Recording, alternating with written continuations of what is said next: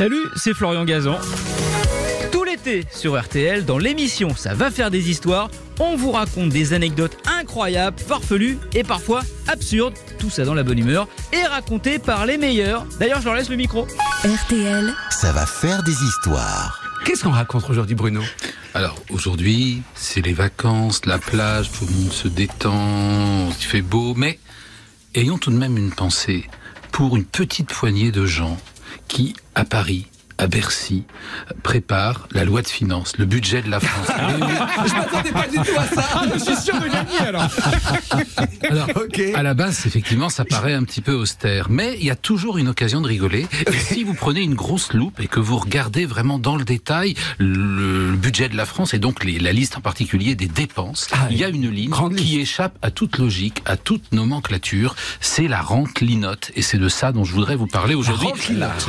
J'admets que c'est courageux, mais vous verrez que l'histoire est incroyable, puisqu'en fait cette ligne Faut, de faut crédit. gagner hein, sur le Oui, match. oui. hein, c'est le but. Cette ligne de crédit vise à euh, verser une pension aux descendants de Claude-Henri Linotte. Et là où c'est quand même curieux, c'est que Claude-Henri Linotte, eh bien, il est né en 1688, il est mort en 1768. Alors on se dit, bah oui, bah, c'est sûrement un grand capitaine, un grand artiste, un génie euh, à qui la France doit tellement que... Bah pas du tout.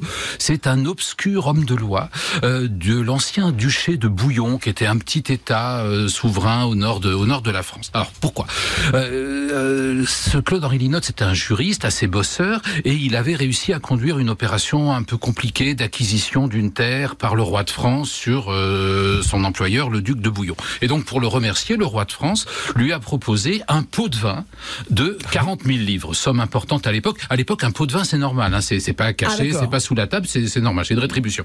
Simplement, comme c'est pas son souverain, il n'est pas français, il dépend du duc de Bouillon, notre ami Linotte se dit, bon, avant d'accepter, je vais quand même en parler au patron. Donc il se tourne vers son duc, il dit, voilà, euh, monseigneur, figurez-vous que dans son immense générosité, euh, votre cousin, le roi de France, me propose 40 000 livres. Dois-je accepter? Alors, Le duc de Bouillon n'a pas du tout envie, évidemment, que euh, son juriste devienne plus riche que lui. Donc lui dit, ben non, pas du tout. mais vous savez, moi-même, j'avais prévu quelque chose pour vous. Je vais, vous rétribuer. Ah, évidemment, le petit duché de Bouillon a pas 40 000 livres là comme ça. hein. Et donc le, duc lui dit, bah, écoutez, voilà ce que je vous propose, c'est que tous les ans, on va vous verser jusqu'à la fin de vos jours une euh, rente, une pension de 2000 livres. Donc il suffit de vivre 20 ans pour. Ouais, ouais, c'est pas mal. Et, euh, et à l'époque, c'est une somme tout à fait considérable. Hein, c'est 240 000 euros à peu près. Donc. Oui, il y a- c'est- confortable. Euh, et là, euh, Linotte dit Oh monseigneur, c'est trop. C'est beaucoup trop. Hum, Mille livres me suffiraient. Simplement, pensez que j'ai une femme, j'ai un fils. Ce qui serait bien, c'est que cette rente puisse leur être reversée s'il m'arrivait malheur. Or, le duc se dit, bon, il est vraiment crétin, ce Linotte. euh, je lui propose 2000 livres, il en veut 1000. Tête de Linotte, ça vient. Vraiment, euh, vraiment, c'est- ridicule. Et, euh, et il accepte, et il laisse évidemment Linotte rédiger. Et vous savez que c'est toujours les petites clauses qui comptent. Et donc Linotte, bon homme de loi, a rédigé une clause de réversibilité perpétuelle. Perpétuel. C'est-à-dire que quels que soient les aléas de l'histoire, quoi qu'il arrive, tant qu'il y a des descendants de la famille Linotte, on leur doit cette pension annuelle. Alors vous me direz, oui, mais il y a eu la Révolution française, tout ça c'est mort. Et normalement oui, parce que le duché de Bouillon a été annexé, euh, réuni à la France, etc. Pendant la Révolution. Oui, D'accord, la, la France s'est un petit peu étendue hein, pendant la Révolution et a fait valser pas mal de, de- de vieilles histoires féodales. Oui, mais Napoléon voulait que les choses soient en règle et donc il a rencontré le dernier duc souverain de Bouillon et il a signé un traité qui fait que le territoire est devenu français, mais en compensation, la France assumait les dettes importantes du duc de Bouillon. Et dans les dettes, il y a la rente Linotte.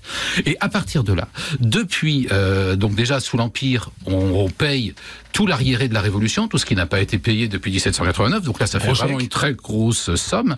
Et puis tous les ans, on continue de payer. Alors, dans les années 1900, ça a fait un peu grincer des dents chez les républicains, quoi. Une république démocratique, on sert une pension d'ancien régime. euh, bon, qu'est-ce que c'est que ça?